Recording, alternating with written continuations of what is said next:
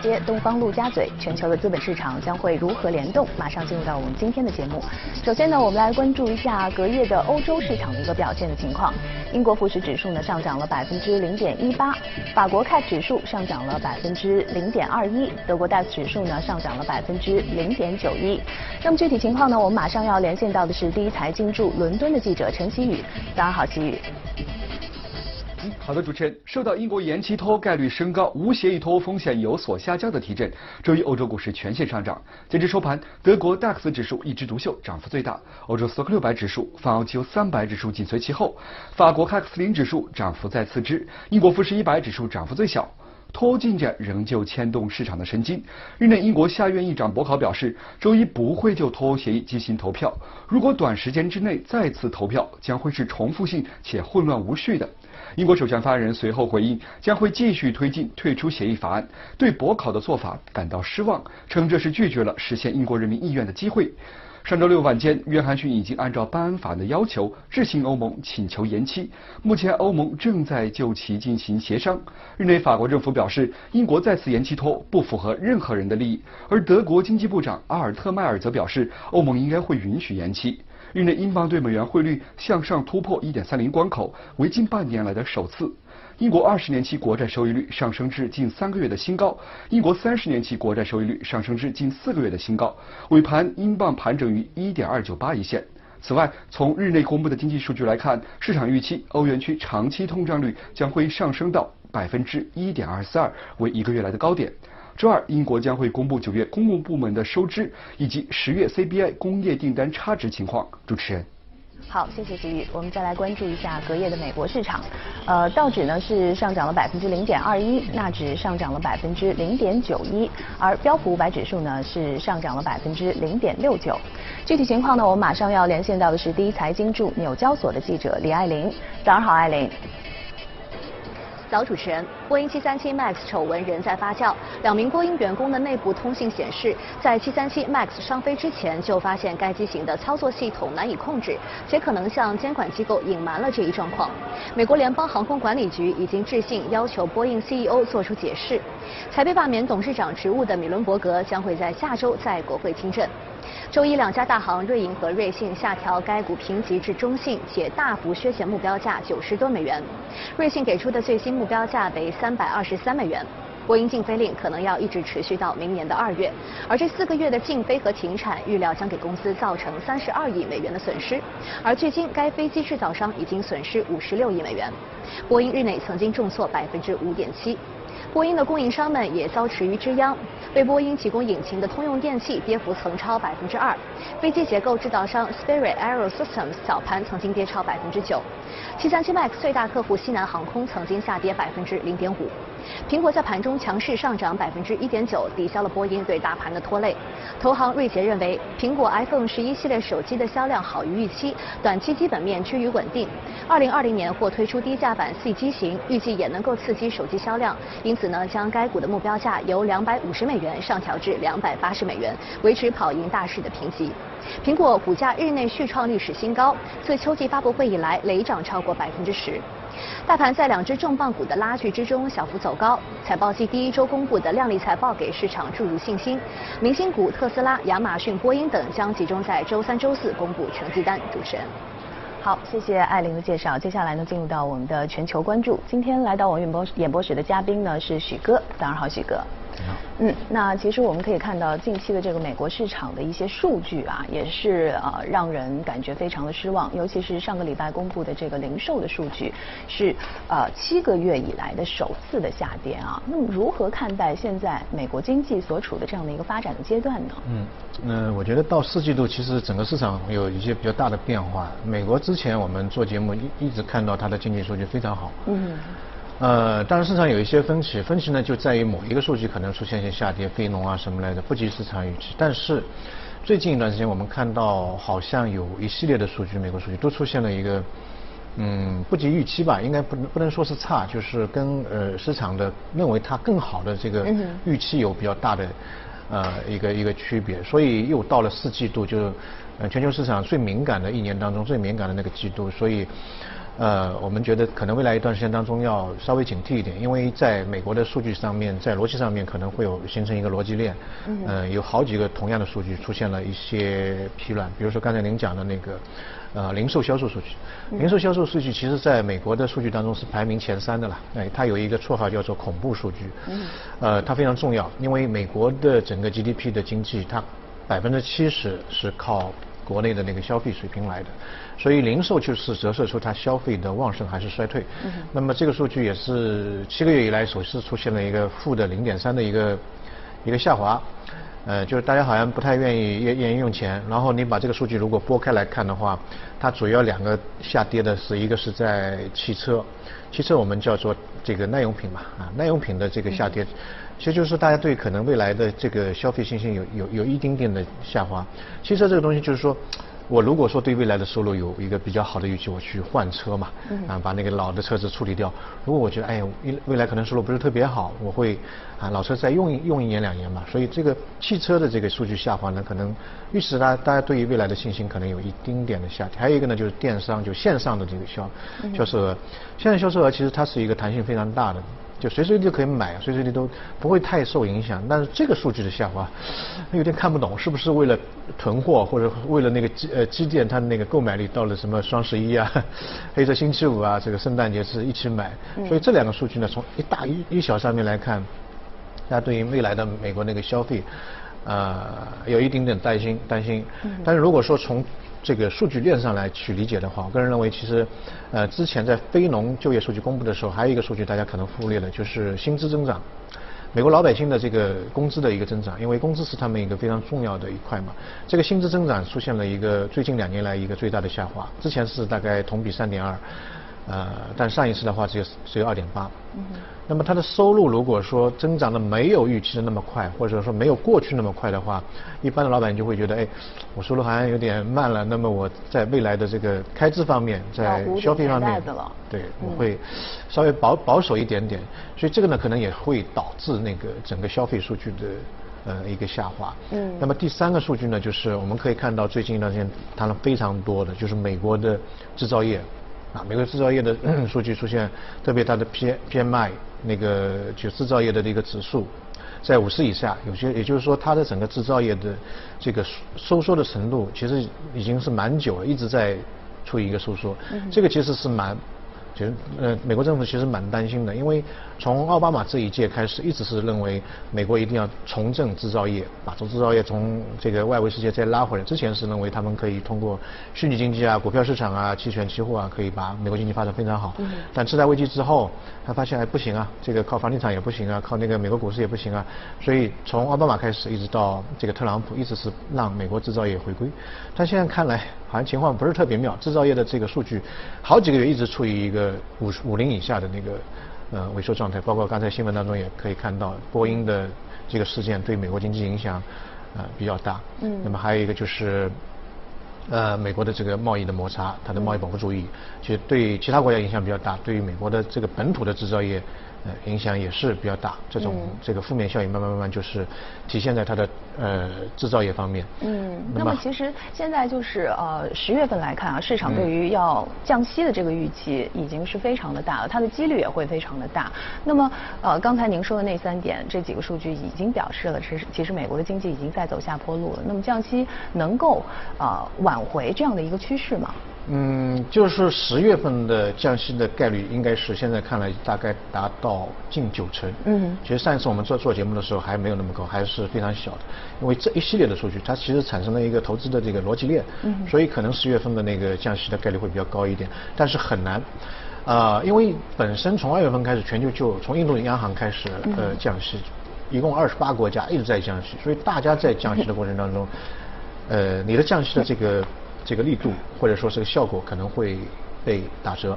另外一个呢，就是说大家可以看到，最近一段时间当中，在美国市场有一个叫做美元荒，嗯，就美元非常紧缺，美元荒就造成在市场当中美元的利率，呃，不但没有随着降息往下调，反而出现了一个怎么说呢？就相反的，美元的利率是往上走的。嗯所以它降息的这个效果会被这会被这种美元荒。呃所抵消掉，所以这个是比较讨厌的一个事情。另外一个呢，我们可以看到最近一段时间当中，不仅美国自己本土的经济出现一些分歧，我们不能说是它呃下跌，只能说它的增长没有之前的大家想象那么好，但是它周边的那些比较发达的经济体，比如说呃欧洲。啊，欧洲现在事情也蛮多的，包括刚才看到的，呃，英国脱欧的事件，对吧？它本身它的那个那个那个经济最近一段时间也不是特别好，它的通胀相对来说比较疲软，它的通胀上一个月只有零点九，嗯，零点九离它央行的那个百分之二的水平差的呃很远，嗯，美国是一点七嘛，美国如果除掉食品和那个能源是二点四。呃，但是欧洲的话，整个通胀的水平相对来说是非常低的，而且它麻烦在于欧洲的整个经济火车头是德国，德国的制造业的这个 PMI 只有四十一左右，四十一点七。这是离五十这个这个这个分水线还是很远很远，而且好几个季度已经出现一个一个萎缩的一个状态。嗯，它出口也出现一个萎缩，因为当中可能跟呃美国跟欧洲的这个汽车的这个关贸协定有一定的关系。嗯，所以作为德国的制造业的汽车业呢，现在它不敢大量的去制造那个汽车，万万一怕那个关税上面有比较大的影响。所以你看德国如果说一旦往下沉的话，整个欧洲的经济都会往下沉。所以它第一个。就是外围的经济最大经济体出现一个问题。第二个就是说日本，啊，日本之前是比较好，但是大家知道，在十月份开始，日本开始要征收那个消费税。嗯哼。一旦征收消费税的话呢，就日本民众的这个消费的意愿会出现比较大的下滑。他现在的民众消费意愿已经，啊，是五年当中的一个最低位。嗯哼。所以日本现在还有一个问题，就是说它通胀水平，啊，很低。现在上个月的日本的通胀只有零点三。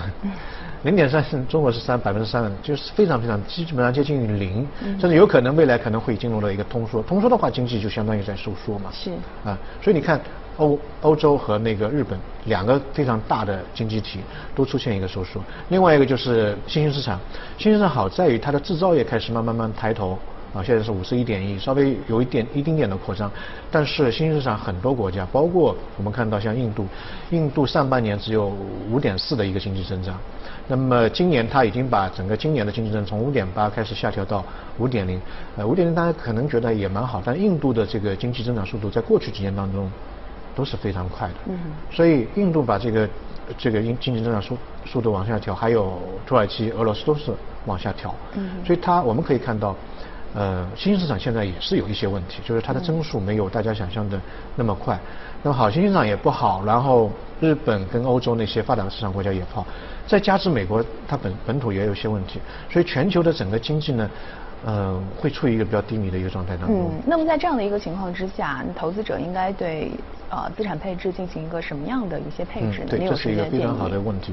我觉得到四季度，每一年四季度其实就全球市场都会有一个。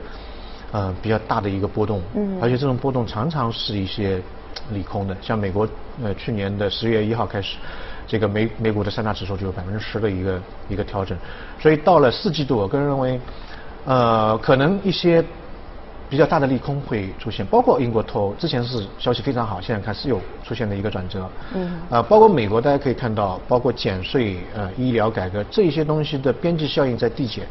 就是它没有在未来一段时间当中可以把美国经济像再像年初那么往上推的一个动力，反而它内部的一些裂痕开始出现了一些一些一些一些问题，所以在四季度的时候，我觉得，呃，第一步要做好一些防御性的一些准备，包括可以放一些防御性资产，这一部分稍微多一丁点，包括你，我们我刚才看到黄金的价格最近有一些下调，嗯。可以适当的买一些或三大物质买一个黄金。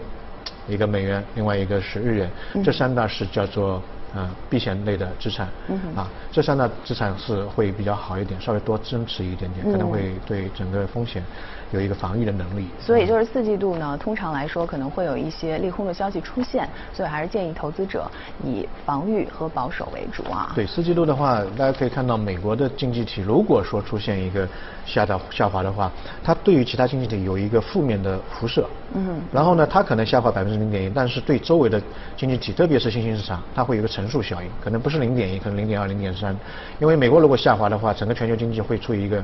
有风险的状态，那么美国在海外的那些投资，特别是新兴市场的一些投资，特别新兴市场对借美国的那个债，它会回流美国，这个时候就会造成新兴市场会出现一些问题，然后美国的这个美元就会会出现上升，就就它的防御性的资产会有一个比较大的一个利得。嗯，好，那也就是在第四季度的时候，大家的这个投资的策略呢，还是要以小心谨慎为主。对。好，接下来呢，进入到我们今天的美股放大镜。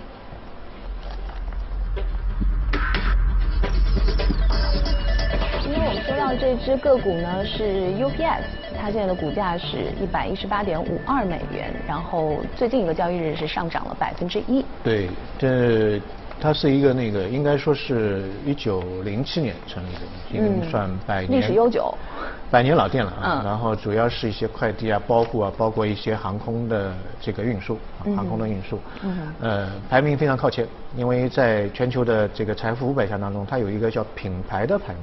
品牌排名大概在五百强当中排名第五十名，嗯，然后财富五百强当中它排名一百三十八名，嗯，呃，这个市值非常高，大概一千多亿。我们这个股票其实，在节目当中，我记得第一次介绍大概两百两百多亿美金的市值，一直在往上走，走得非常快。嗯，零九年次贷危机之后，股价。呃，最深跌到九块三毛六，现在大概一百多块钱，也就是十年翻了十倍，十倍啊，十倍啊，因为它本身的股价就市值非常大，所以这个十倍其实是蛮不容易的，蛮不容易的，因为 市值大的话比较蛮难往上走的。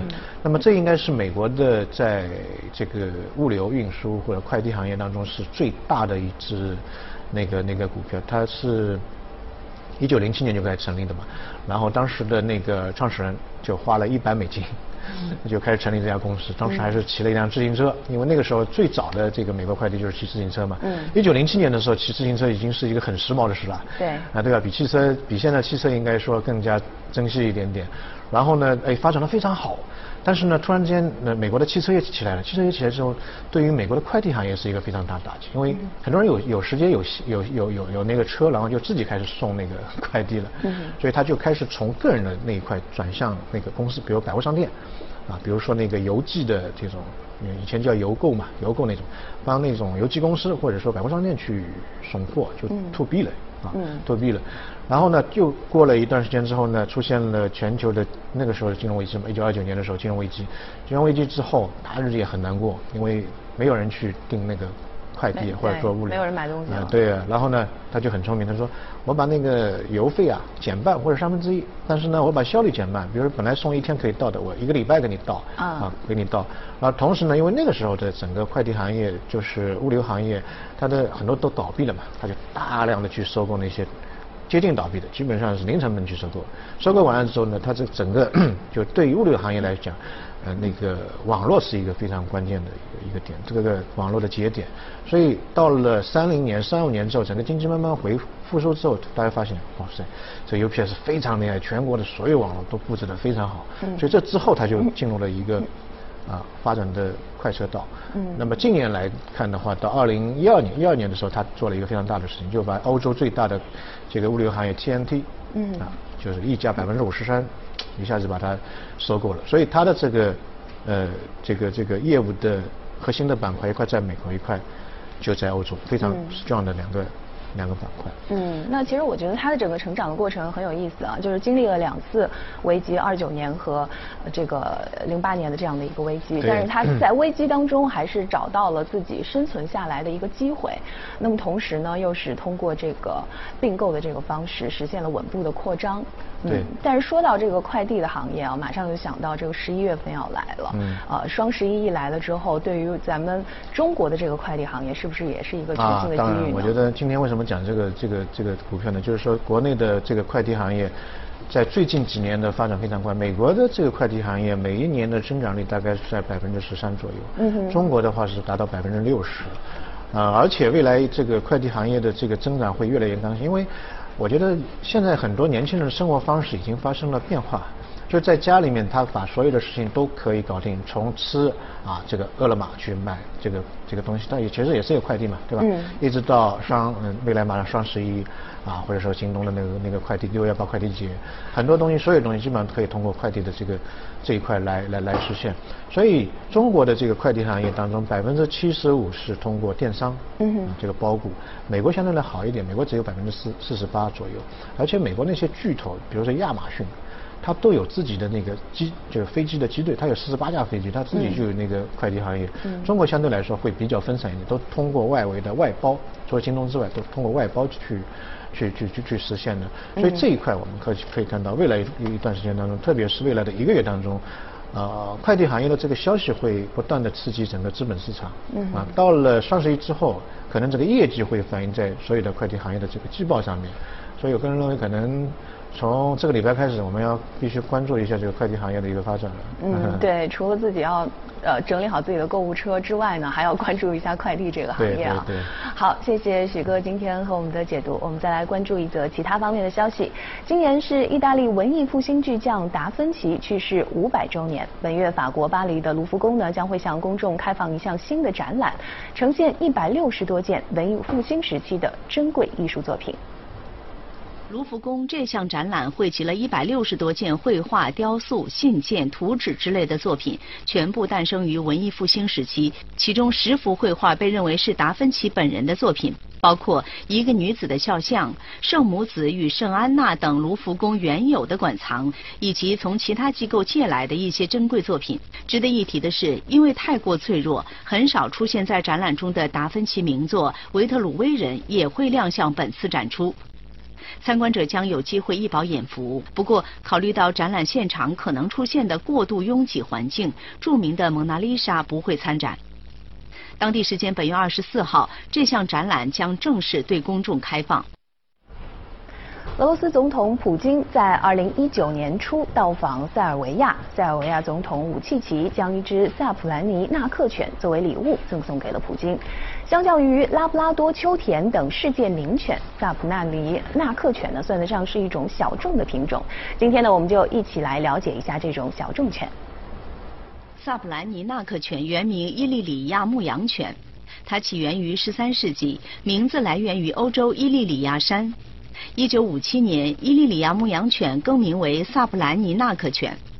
萨普兰尼纳克犬原产于北马其顿、阿尔巴尼亚和科索沃地区。对于这些地区的牧民来说，萨普兰尼纳克犬既是他们得力的助手，也是忠诚伴侣。工作时，他们一刻不停地观察着四周，不允许任何入侵者伤害羊群。休息时，他们又变成了小可爱，温顺地在主人面前求爱抚。这一犬种本性固执，会小心翼翼判别你是否是朋友。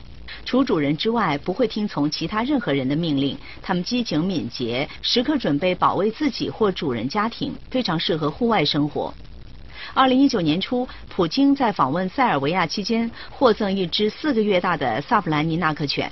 这件新闻也让萨普兰尼纳克犬进入了大众视野。近日，乌克兰的艺术家们为切尔诺贝利发电厂的一面外墙换上了新装。艺术家们希望通过壁画艺术，让当地的工人们展望未来，更好地投入工作。这幅壁画长五十八米，高十八米。壁画中，一群野马在绿草中奔腾。画面的前景是一只黑色的手掌托着一颗原子。据其中一位作者科尔舒诺夫表示，这颗原子象征着新的希望与重生。科尔舒诺夫称，乌克兰人要变得越来越强大，赋予切尔诺贝利新的意义，为切尔诺贝利带来文化与科技，使切尔诺贝利回归正常的生活。据发电厂官网发布的声明，这幅壁画的主要目的是鼓舞当地工人，让他们每天在工作时面对着壁画，而不是一片空空的白墙。一九八六年四月二十六号，位于乌克兰北部、靠近白俄罗斯边境的苏联切尔诺贝利核电站四号机组突然发生爆炸，造成三十人当场死亡，超过八吨强辐射物泄漏。这起核泄漏事故还使核电站周围六万多平方公里土地受到直接污染，三百二十多万人受到核辐射侵害，成为迄今人类和平利用核能史上最严重的事故。